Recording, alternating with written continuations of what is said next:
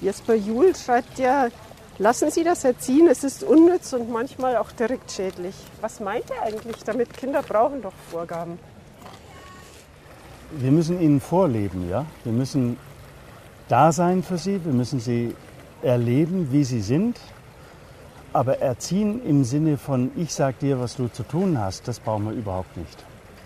Wir sollen sie begleiten in ihrem Menschwerden und in manchen Dingen Orientierung geben und in manchen Dingen auch sagen, nein, das darfst du nicht, du darfst nicht bei Rot über die Ampel hüpfen oder irgendwas anstellen. Diese Orientierung brauchen sie, aber Erziehung brauchen sie nicht. Das heißt auch ähm, Vorbild sein. Das also heißt, statt einen Vortrag über Freundlichkeit zu halten, selber freundlich sein. Ja, genau. Ja, genau. Das ist es ja, selber freundlich sein, selber das vormachen, dass die Kinder es abschauen können.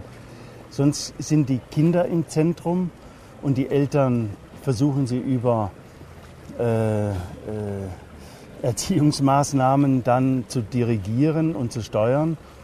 Und wenn die Kinder die Eltern oder die Erwachsenen beobachten können, dann laufen die nebenher und nehmen das mit wahr und integrieren das ohne große Widerstände.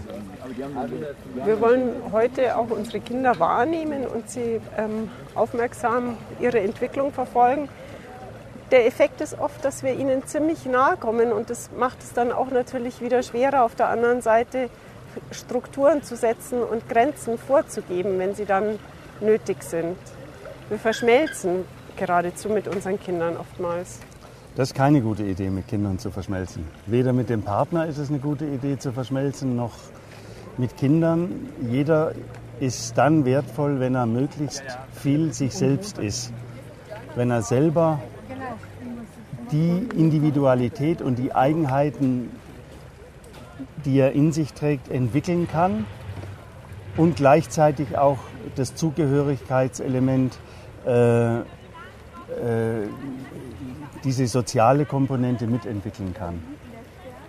Oftmals leider tragen uns auch Emotionen ähm, fort und dann ähm, darüber geht dann das, was wir eigentlich sagen wollten, völlig verloren, weil wir ähm, nicht den richtigen Ton treffen, leider.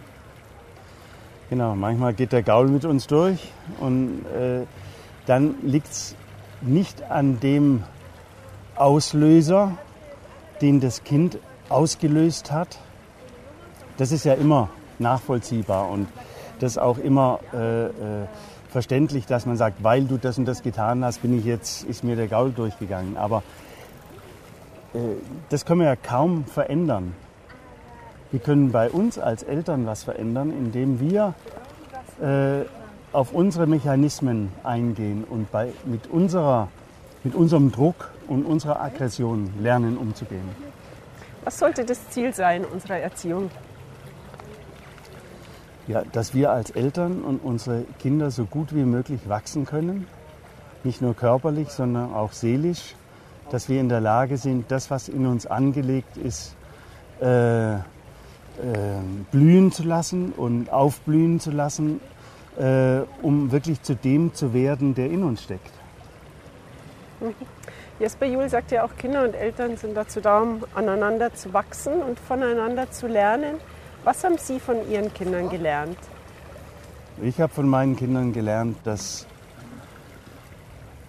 die einfachste Art der Beziehung eigentlich ist, sich auf sie einzulassen, wie sie sind und von ihnen zu lernen.